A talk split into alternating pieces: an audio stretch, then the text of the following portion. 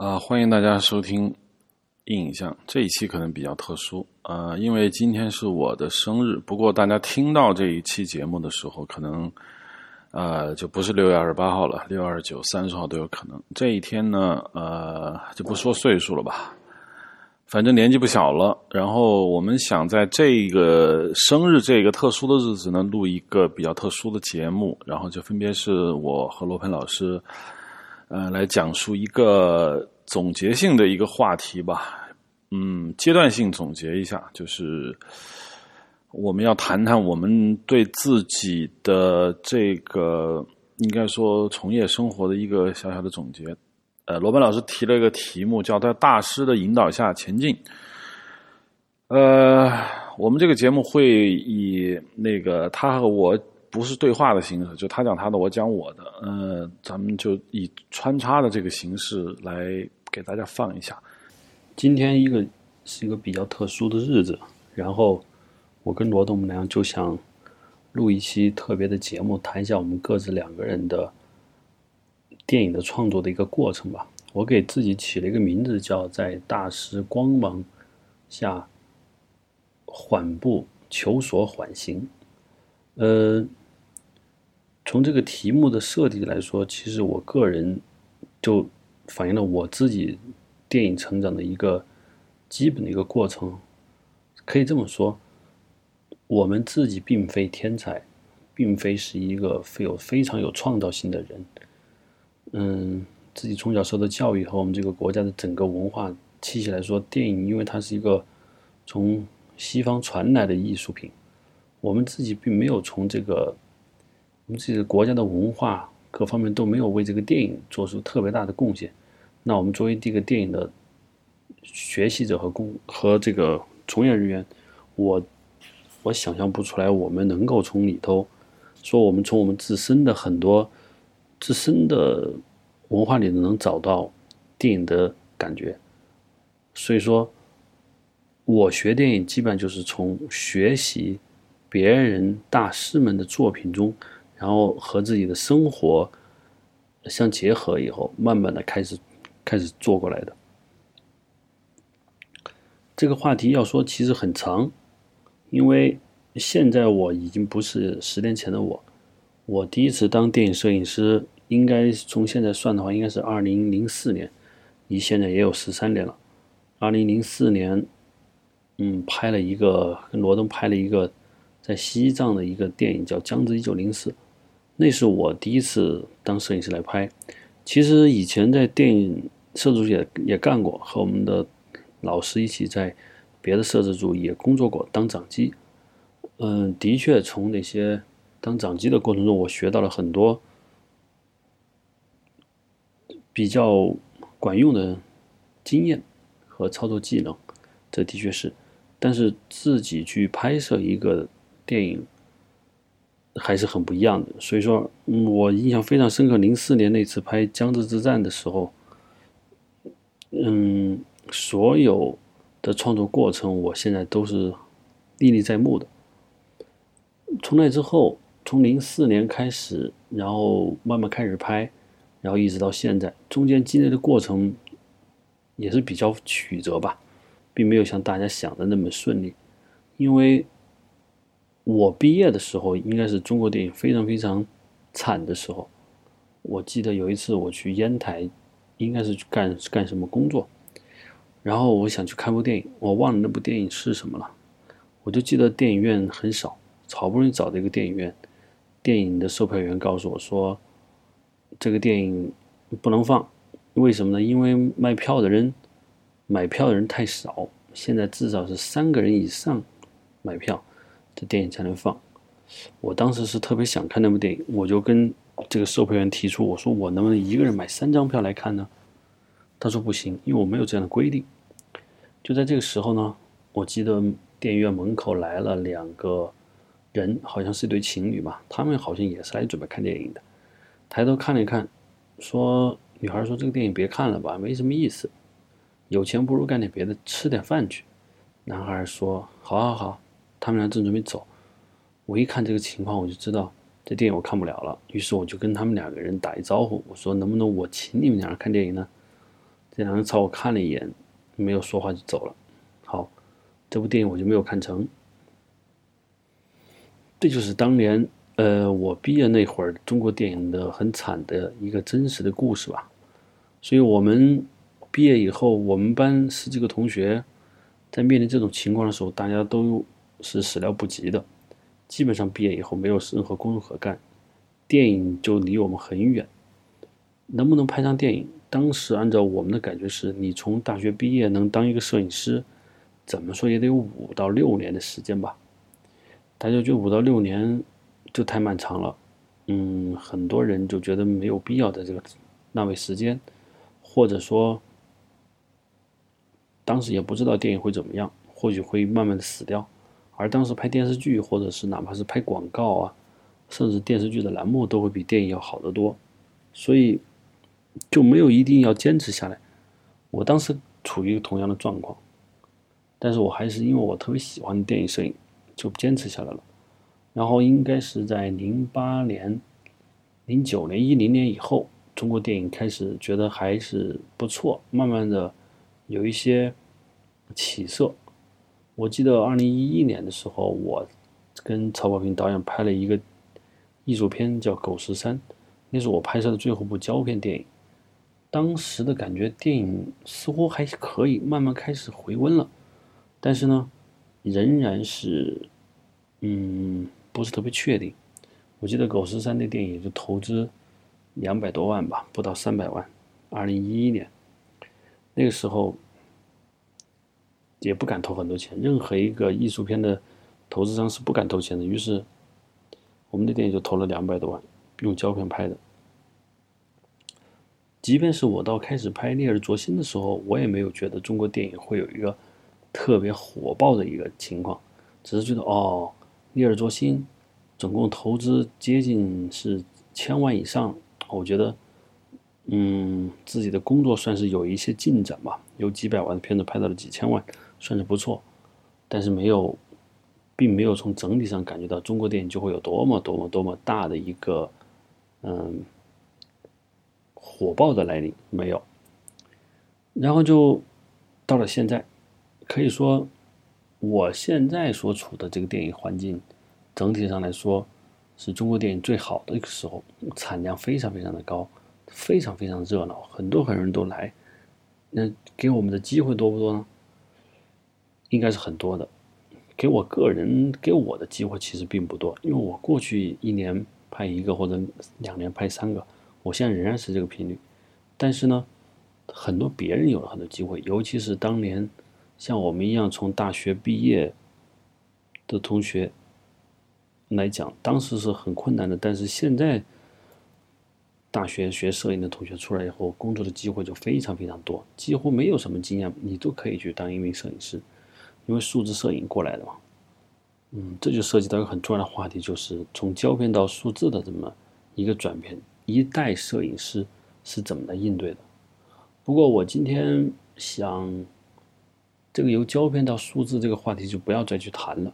因为太多太多的人都在谈论这个事情，嗯，几乎都是老生常谈了吧，我也不用去说。我今天重点想去谈一谈，就是跟大家说一下，我个人在这个电影摄影创作过程中，我是怎么来学习摄影的，我是受到了什么样的影响，我都看了一些什么样的书，或者我认为电影摄影师应该是一个什么样的人，具备什么样素质人才可以来当一个好的摄影师。嗯，要我我也说了，我们这个题目应该是在大势的光芒下求索缓行。这个题目的意思就是，我所有的电影的创作，并没有来自我个人的生活，就是跟电影摄影有关的，没有来自我的生活，也没有因为也没有来自中国当下社会。其实总体来说，来自于我们对世界电影的一种认识。如果通过看他们的电影，通过看那些好的摄影师拍摄的画面，我们从中去模仿、去学习，甚至去抄袭，甚至去找一些认为和他们的影像和他们的故事和我们中国的文化和当下社会有相近的地方，拿来去借用一下，仅此而已。呃，我呢是觉得这个题目特别好，是因为我发现我们这个行业有一个有趣的一个现象，我觉得不是所有行业都有的，就这个行业存在着一种东西叫大师。有些行业我觉得也挺好的，但是呢，他是存在着大师，可是他那个大师不像我们这样挂在嘴边，并且任何事情都要和大师去比较。呃，就比较自己和大师的差距，尤其是大师对在这个你的职业生命中起多大的作用，我觉得艺术家可能是最接近的。我觉得经济学也有大师，但是一个经济学者或者是一个金融高手，不会天天把自己跟大师的这种这个他的讲的话呀、他的作品啊拿来天天给自己做比较，给自己上紧箍咒。我觉得这是。不太多的，呃，当然别的，我以前学会计的，我也不知道那会计学的大师是谁。就是我觉得做做很多事情吧，呃，有些人就觉得自己不一定做大师。你做创业者，你开一家互联网公司，你不能每次都拿起自己跟那个贝索斯或者是 Jobs 这样去比。当然，你可能有的人真的会去比，但你比不上的话，你会不那么难过。但是电影这东西就是这么回事。电影这个东西啊，叫做一招鲜吃遍天，就大师是突然蹦出来的。你说我没有 Jobs 或者是那个贝索斯的那个运气也好，没有他的能力也好，怎么样也好，我觉得我跟他的差距是有道理的。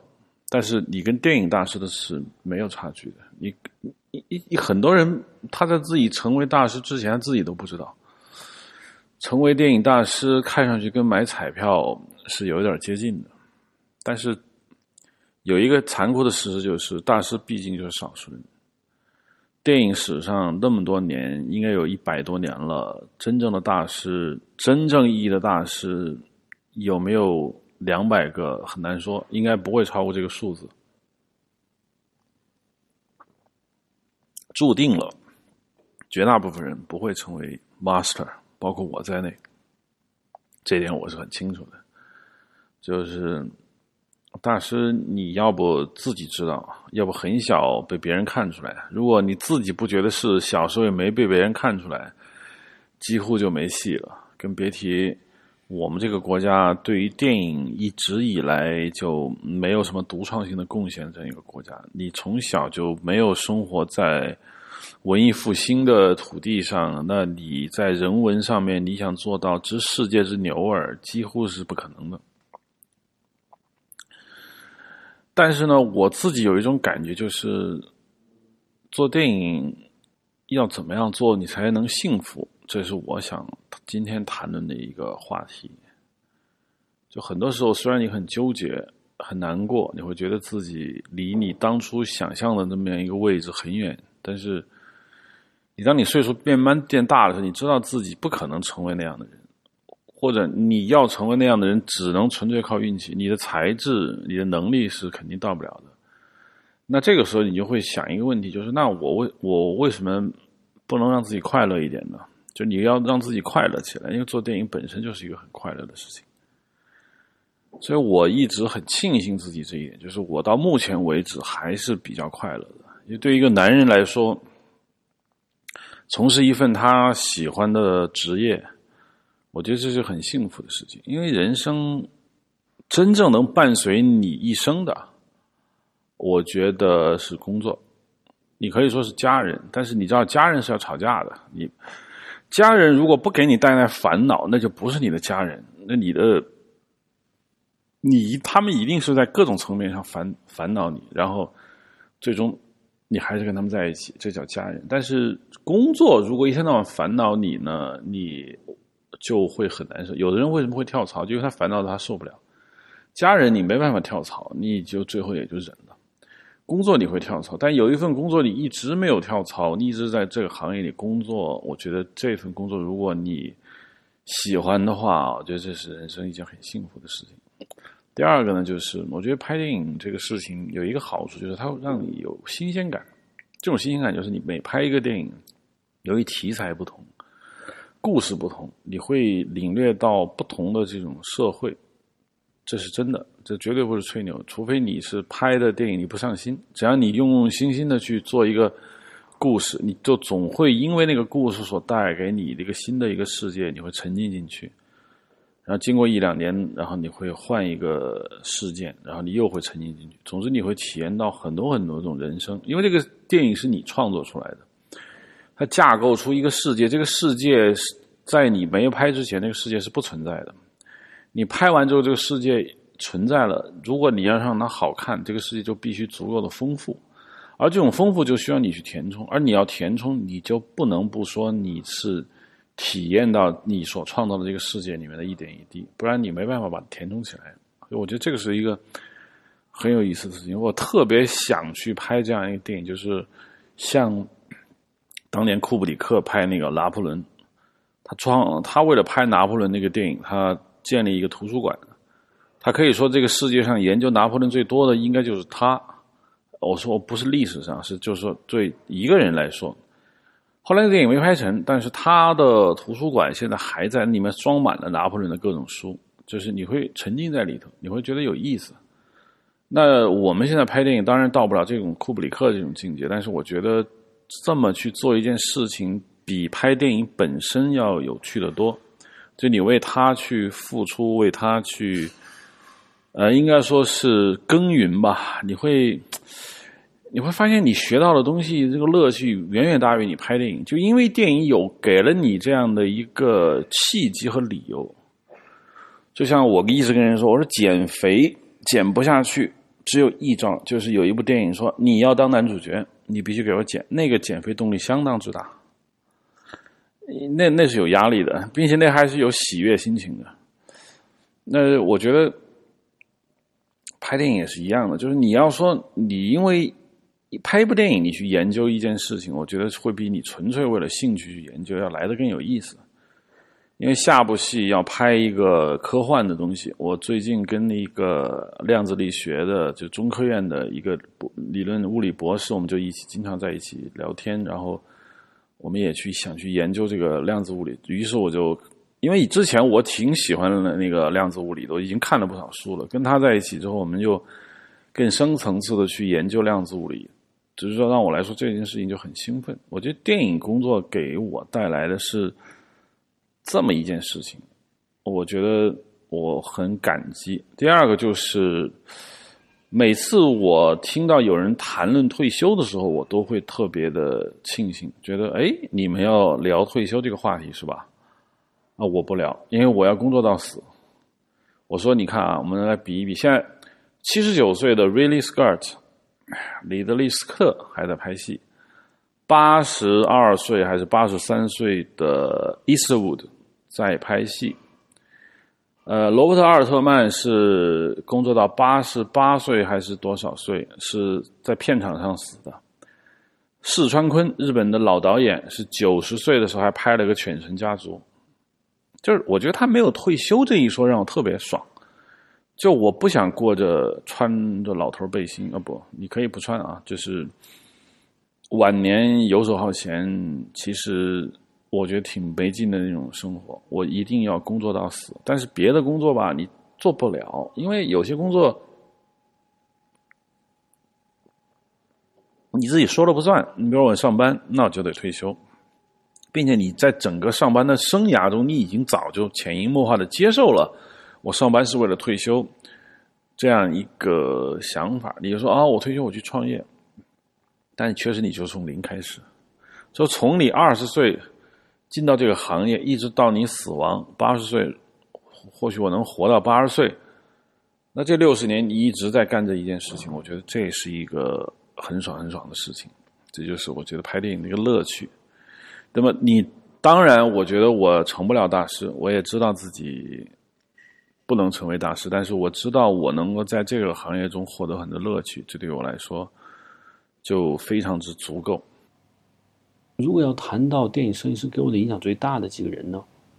嗯，就是我应该是说从我刚刚进电影学院开始，这接触到的这些名字，这些名字可能对大多数这个印象的听众可能不是那么熟悉，但是当时在我们学校的的摄影系的同学来说，这些名字都是如雷贯耳的。虽然我们也没有，嗯，也不认识他，没有见过他，但是他们的作品给我们留下了很深的印象。在这里面呢，首推的第一个，我认为就是著名的摄影师维托里奥·斯托拉罗。因为我叫罗潘嘛，我记得，因为我老在学校谈斯托拉罗，斯托拉罗，结果就是我的同学都有时候开玩笑也叫我斯托拉罗，每次一见面就说：“哎，罗潘，你的作业拍的好不好？哎，斯托拉罗，斯托拉罗，你怎么样？你你作品拍的好不好？”就会这种情况。我既不觉得高兴，也不觉得难受，但是客观上说明了斯托拉罗在很长段时间对我的影响是非常大。其实斯托拉罗他的作品，在我你上电影学院之前，我其实就是看过的。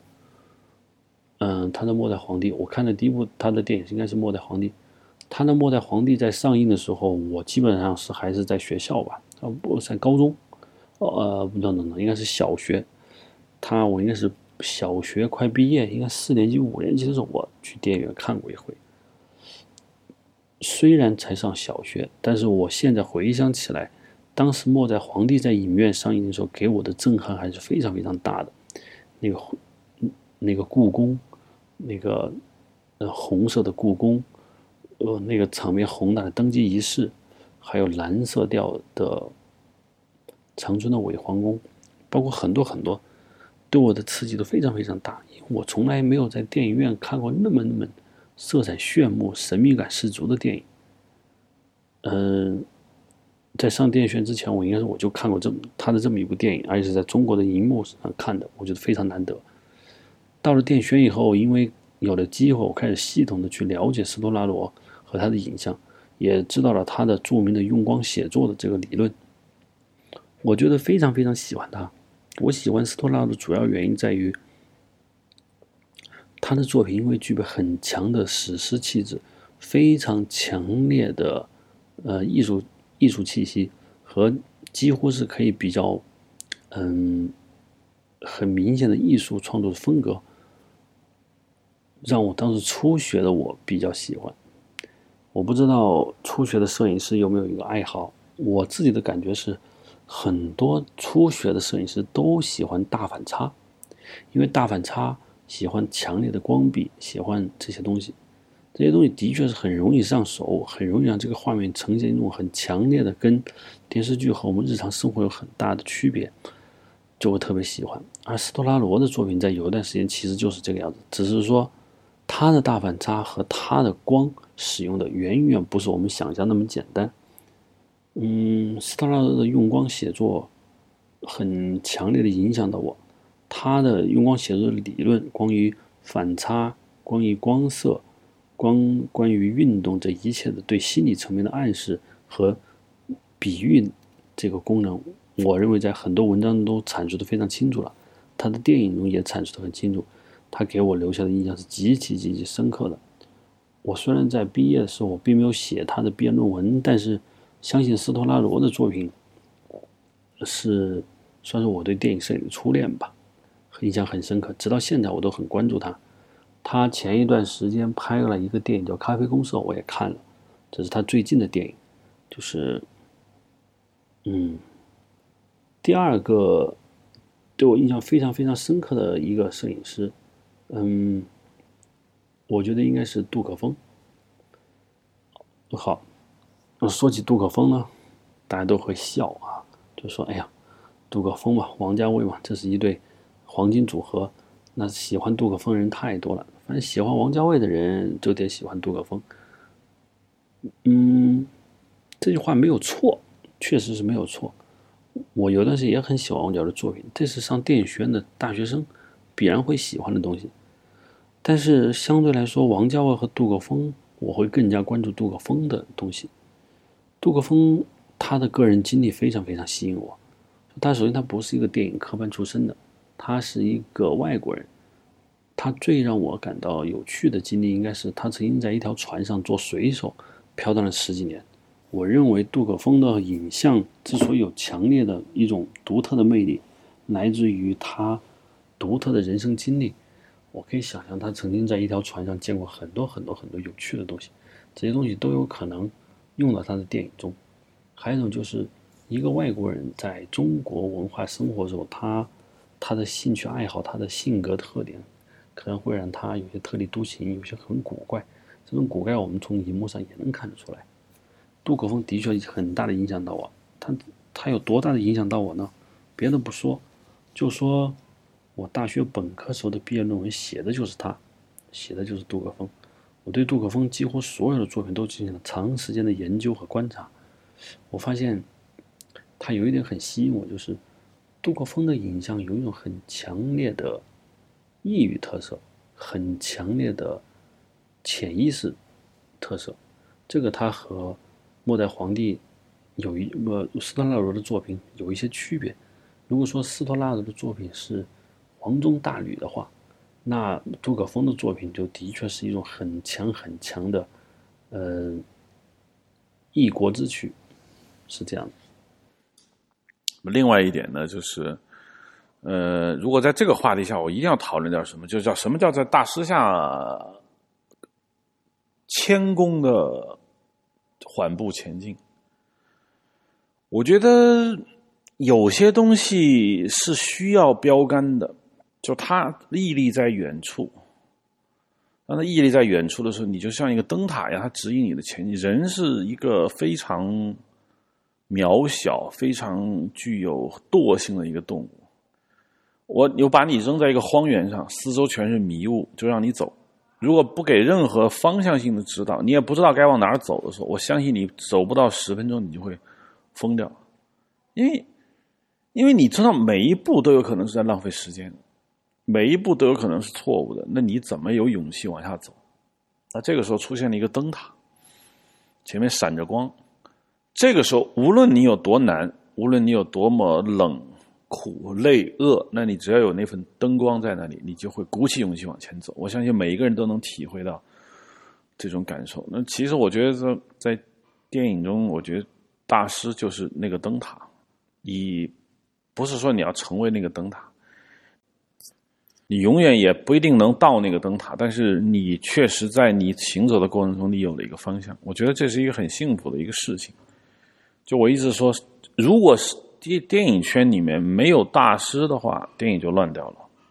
我觉得中国电影现在有一个问题，就是谈论大师是傻逼，确实就是这样。比如我们说啊，我们这个电影，我们说起某个大师，我们这个桌子上的人会觉得哇，行行行，我们知道方向了，我们大概往那个方向去努力。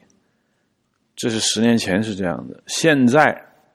你在这个桌子上说好，我们这个电影，我们想，我们想往这个某个方向靠近，比如我们拍一个什么片子，呃，库布里克靠近。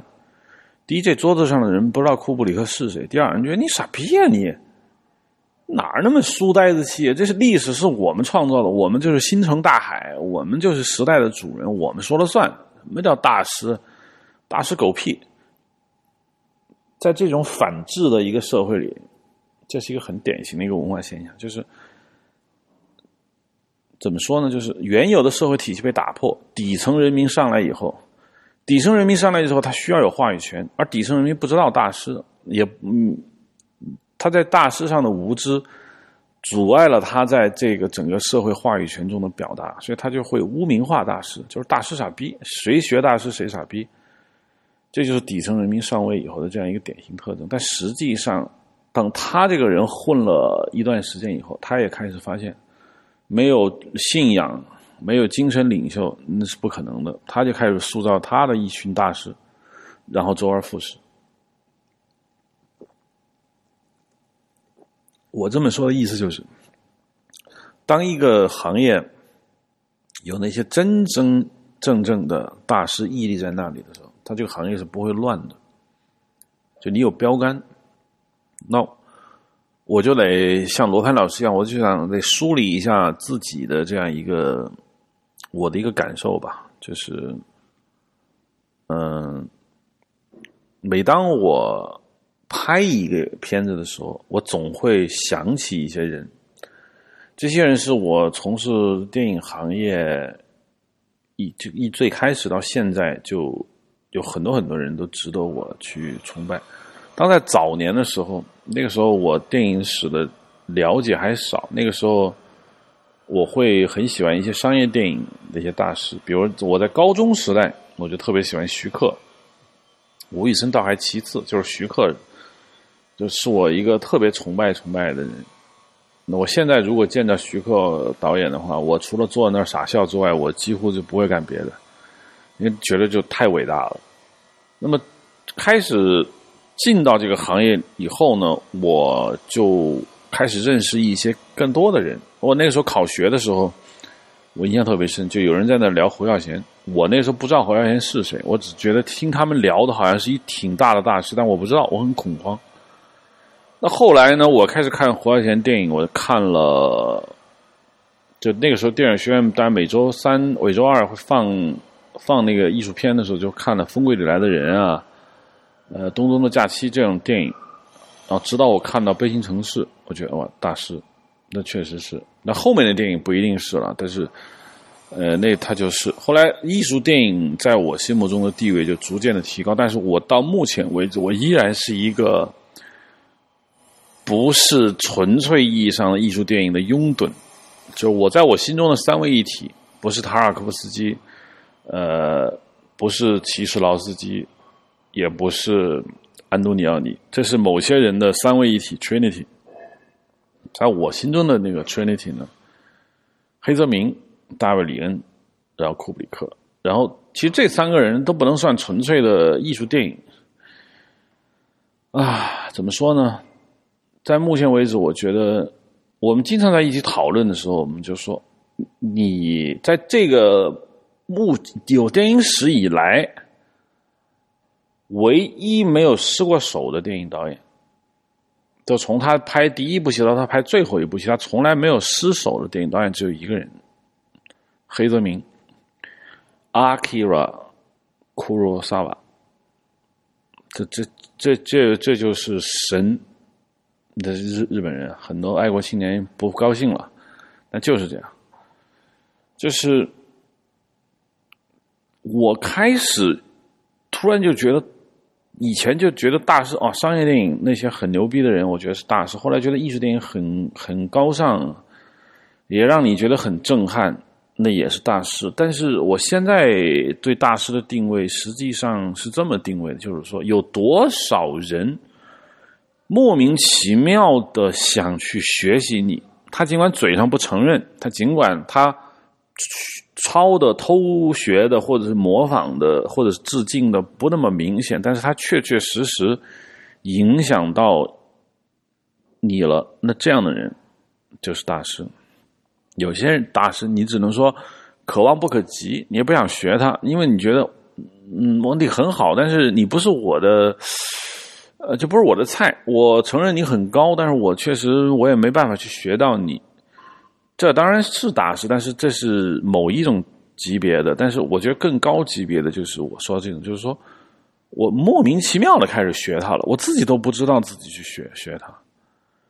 比如说，我觉得有些人啊，就是确确实实是能做到这一步的。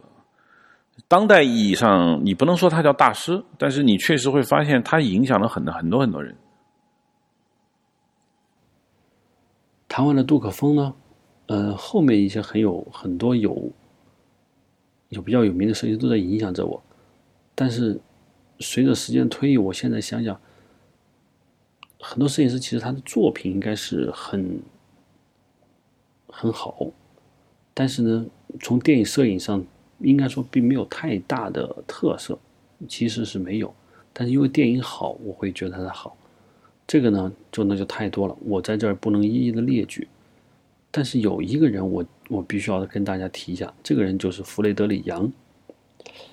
可能很多人不大清楚弗雷德里杨是谁，但是我要说另外一个名字，大家都应该很熟悉了，就是大卫里恩。了解我的朋友和熟悉我的朋友都知道，我曾经在知乎上写过一篇文章，叫《如何评论大卫里恩》。可以说，没有弗雷德里杨的影像，大卫里恩的电影也不具备如此强烈的气质。弗雷德里杨他是个典型的英国人，从各方面来看，弗雷德里杨应该是说他非常幸运，他遇到了大卫里恩这样的导演，拍了史诗的电影。弗雷德里扬的影像，我从阿桂河大桥、阿拉伯的劳伦斯、嗯，日瓦格医生到瑞安的儿女，我都看了。他的影像有一种吸引我的什么地方呢？他的影像有一种很强大的人文美。请记住，我用的词汇是强大，加上人文，加上美，这这三个词汇。什么叫强大？就是说他的影像的很震撼，非常非常的宏大。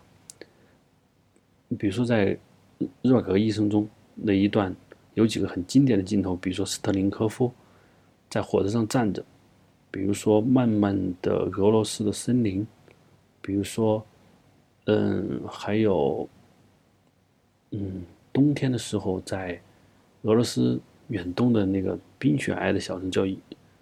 那个小城我忘了，他叫他叫什么名字了？嗯，这一切给人感觉是一种非常非常宏大的史诗气质的影像，这是有。还有一个就是他的人文气息，这个在日瓦戈一生中，我相信大家都是非常清清楚的。比如说那个娜娜和这个尤瑞他们重新相见的时候，那个背后的白桦林，那个蔚蓝色的天空，那个三角琴，嗯，还有。俄罗斯乡村特有的那些东西，总让我感觉到一种很强烈的书卷气，很书卷。这个我想有可能是你可以说是你大卫·林恩导演的功力，但是我这种影像上来说，我觉得弗雷德里扬的影像除了宏大之外，有一种很强的人文气、书卷气，这是作为一个呃有温度的电影中的一个很好的表现。很多电影它是很大气，比如说场面宏大大气。你看《变形金刚》就不是吗？我觉得就是，它就是典型特征。还有很多很多美国的大片都具备这个特征，但是它不具备这个人文气息，它不具备这个历史的有温度的厚度。我觉得这个弗雷德里扬做的是非常非常好。他的瑞安的女儿也有同样的。呃，阿拉伯劳伦斯，你看有一个镜头我印象非常深刻，就是嗯。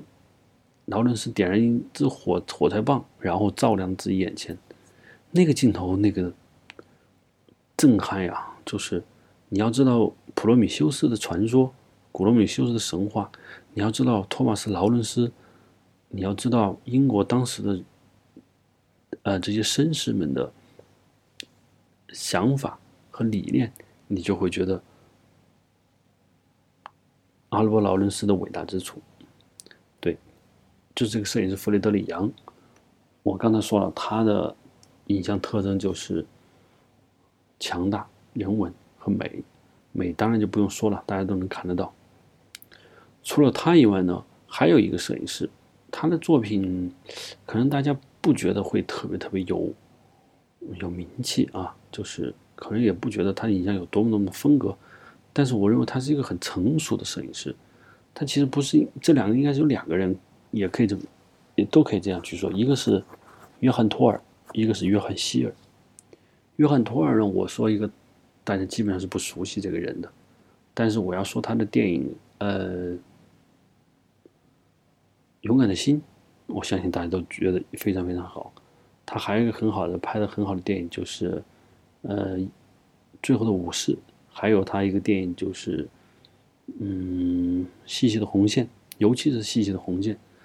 约翰托尔这个摄影师，他和我前面提到几个摄影师风格是非常不一样的。他应该是美国主流的摄影师。他为什么影响到我呢？我觉得还是因为是他拍的电影本身很影响我。约翰托尔，嗯，他的美，他的影像之美是美的让我有一种感觉是非常非常的精致，非常非常的工整，精致而工整，能看出美国电影的工业工业品的美来。这个是我们很多。摄影师都很难做到的。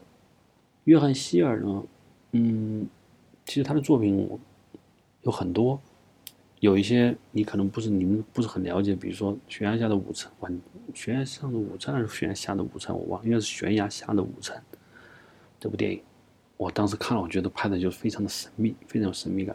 然后他最著名的电影应该是《英国病人》，在《英国病人》中，在他的镜头下的。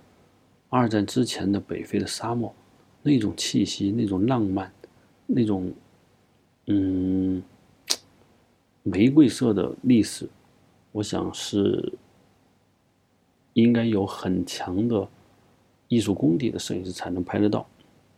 虽然安东尼·明赫拉可以做指导，但是这个镜头要把它拍下，我相信，如果是一个不读书的人，一个没有历史感的摄影师是不可能拍出来的。除了他以外呢，还有很多很多摄影师，我当然没有办法一一的全部说出来。嗯，比如说像杨鲁斯·卡明斯基，这就是《辛德勒名单》的那个摄影师，我觉得他拍的拍的非常非常好。只是因为不是特别了解他，而且他后来和斯皮尔伯格拍了很多很多，那风格非常非常的不一样。但是总体上说，大家都觉得没有超越这个《辛德勒名单》。这个我觉得不能怪卡明斯基，卡明斯基拍的非常非常的好，但是由于他拍的电影本身没有一个超越辛德勒名单，所以你很难去在单独在摄影上去说太多，这是一个也是我们摄影师的一个被动之处吧。我举个简单例子吧，我就觉得，比如说我刚才说到的黑泽明，黑泽明绝对影响到了张艺谋，影响到了陈凯歌。那他们自己嘴上可能是不承认的，但他们突然发现古装片要这么拍，人要这么站位，呃，嗯，来回跑动的士兵要这么跑，那个那个历史要用这种角度和这种语气来去讲述，这是他们要学的。你就是。他们知道达到那一步他就行了，他不想再往前走了。你你当时我记得看《影子武士》的时候，你就觉得历史还是这么拍的。在我们国家拍历史吧，就一直很莫名其妙。就我们这个历史片，不是充满了那种道德的说教呢，就是充满了各种戏说。就然后就是感觉这个作者本身要站出来说：“你看，历史是我要这么告诉你。”哎，跟你们想的不一样吧？嘿嘿，呃，你能听到他的荧幕后面的那种冷笑。但《影子武士》，我得怎么形容呢？我觉得黑泽明就像上帝一样，就他他在掌控这个电影的时候，我不知道他要说什么，我真的不知道，我不觉得他在里面要表达什么，但是。他给你的感觉就是他无处不在，我觉得有一个形容词就是说他悲天悯人，就他对于历史的掌控到了一个什么境界？就是他觉得他非常的同情这里面的所有人，无论是好人坏人，这个在那个他的巨制《乱》里面就显示的特别明显，就是你觉得这群人就像历史舞台上面的棋子。他们被欲望、被历史规律、被人的内心所掌控，他们就在那里来回的演绎着自己的人生。你，然后我把它拍出来给你看。我觉得这个是中国历史片到现在为止学不到的，因为我们没有莎士比亚，没有这个历史传统。我们的古代戏曲是要表现的。我们比如说，我曾经看京剧，我们看《时空展》，它是要表现的。他绝对是要站出来说话的，他要表现忠孝礼仪也好，他要表现什么，呃，他的个人情怀也好。但是你这个东西真的是比历史小，历史本身就像一个动物，它有它自己的神态，有自己的语言，有自己的思维方式。你站出来说啊，你看，那我来给你耍耍猴，历史不是猴，所以你拍不好。所以我觉得黑泽明这点印象就特别特别之伟大。第二个就是我想说一下那库布里克，库布里克也是我说的，就是说我以前期我是没有掌控到，也没有领略到像库布里克这种人的厉害之处。我现在回过头来看库布里克，我觉得他的那个《二零零一漫游太空》大家都看过啊，这个就看《二零零一漫游太空》，我的感觉就是我不知道还要干嘛，就是。你很莫名其妙，但是他就是莫名其妙的好。你大师，顶级大师就是你想学，你也学了，但你又学不到。你这就是这就是可怕的地方。有些人我觉得呃装模作样你也能学到，但是有些大师你是学不到的。像库布里克这个《二零零一漫游太空》，我基本上是完全没办法学到它是怎么回事。这个我就不说了，说一下他有一个电影叫做《巴里林登》，这是古装片。这电影，我相信大家应该翻那个库布里克的履历能看这个电影叫。Barry Lyndon 讲述的是一个纨绔子弟，一个底层青年是怎么在这个欧洲贵族中来回混迹的这么一个电影。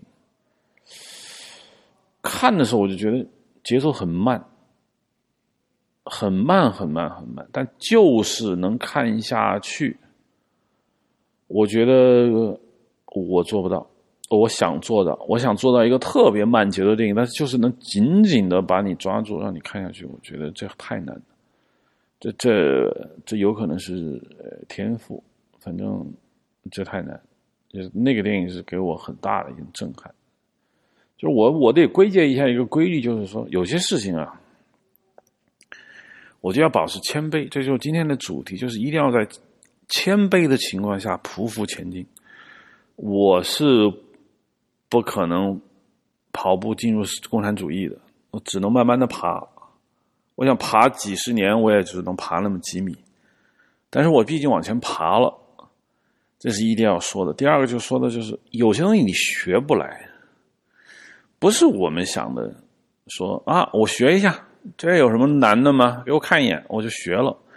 很多导演就是，我觉得是是有这样一种不太健康的那种心态，就觉得。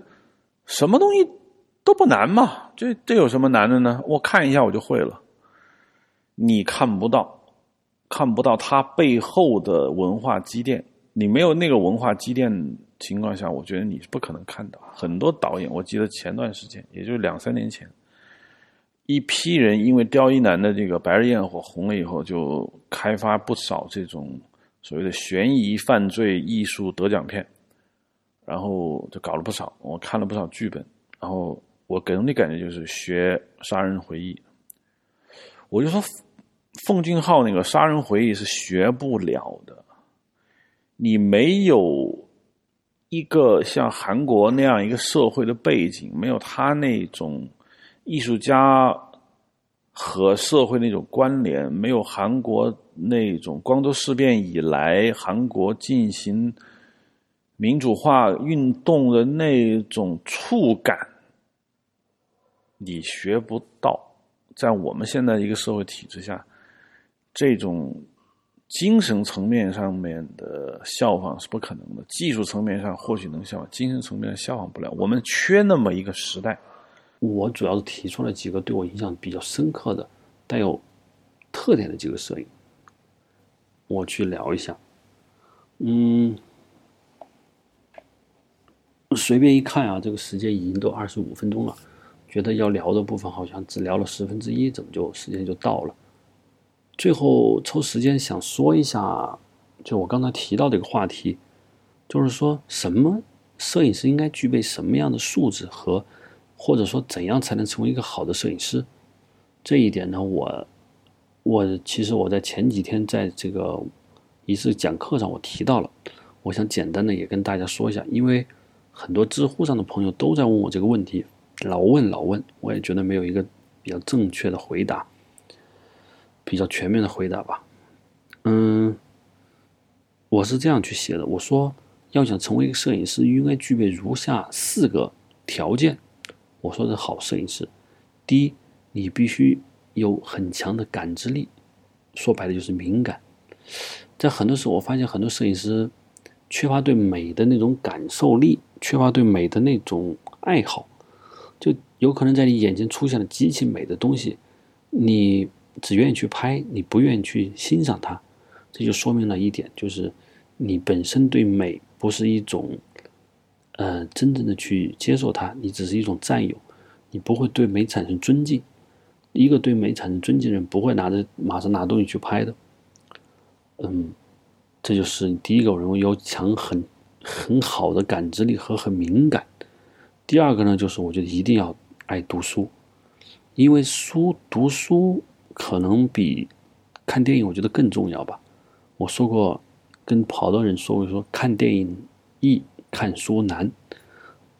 通过大量的看书，给你养成良好的一种阅读习惯，增长知识，这只是一方面，而且通过看书培养你一种求知的优雅。记住我说的这个词汇“优雅”，求知的优雅，这会让你的影片的气息会很不一样。我相信读书一定会起很大的作用。对于不爱读书人，当然没什么用；但于爱读书人来说，我相信你读书一定会有帮助。第三个就是一定要了解电影史。很多年轻人特别爱上手，也很喜欢上手拍，当然这是很好的。但是拍着拍着，我就感觉他们除了模仿以外，嗯，缺乏一种继承和缺乏一种厚度。你总觉得电影很薄。在面对这种情况，我建议他们一定要去多学一下电影史。这个电影史呢，对他们的帮助一定非常大。因为电影总体来说就是两个话题，一个就是继承。一个是突破，你没有学电影史，你不可能继承什么；而你不学电影史，你也不知道该突破什么，因为你没有继承，你何来突破呢？我希望大家一定要去把这个电影史好好学一下。最后一个就是基本功，这个当然是老生常谈，但是又是非常非常重要的。可以说，很多摄影师有好有很好的想法，有很好的冲动，也很好的艺术见解，但是拍出来的东西感觉糙，这是什么原因？所谓的糙，我觉得就是基本功不是很扎实。这个基本功当然不包括，不仅仅包括对摄影机的推拉摇移的掌握，我觉得还包括对光线的控制、对曝光的控制、对数字摄、数字影像的整个流程的掌握，和对影片，尤其是类型片、商业片基本类型元素的把控能力和控制能力及其判断，这都属于基本功。希望想当好摄影师的人。把我刚才说的这四点好好琢磨一下，或许会好一下，会好一些。以上就用很匆忙啊，觉得真的没想到，马上说了三十分钟，就梳理了一下我整个电影创作的一个对我影响比较大的一些作品和我个人创作的一种个人经历吧。想说的很多，嗯，但时间不够，嗯，很感谢大家来听我这些想法。总体上来说，还是希望用这个今天特殊的日子，也总结一下自己，也希望把我的这个感受告诉大家。嗯，尤其我最后说的这个关于摄影师成长的一些要素，同意我的，希望大家一起分享一下，看我说的有没有道理，希望给大家有帮助。好的，谢谢。就是我，我得归结一下一个规律，就是说有些事情啊。我就要保持谦卑，这就是今天的主题，就是一定要在谦卑的情况下匍匐前进。我是不可能跑步进入共产主义的，我只能慢慢的爬。我想爬几十年，我也只能爬那么几米。但是我毕竟往前爬了，这是一定要说的。第二个就说的就是有些东西你学不来，不是我们想的说啊，我学一下。这有什么难的吗？给我看一眼，我就学了。很多导演就是，我觉得是是有这样一种。好吧，我们今天就不用说太多了。反正我呢，就大概说这么多。其实我想总结两句：，就第一，我很幸福，因为我在干这件事情；，第二呢，我在大师底下匍匐前进，我可以说爬着往前走，爬着我就很开心。只要别让我不动，我只要往前动就行。第三呢，就是，嗯。对于大师这个位置，我觉得我以前的想法和现在的想法都是进化的过程中。我现在的想法不一定是未来也会这么去想，只是分享大家一点心得，在生日这一天给大家祝大家生活幸福。好，谢谢收听这一期的 Hard Image。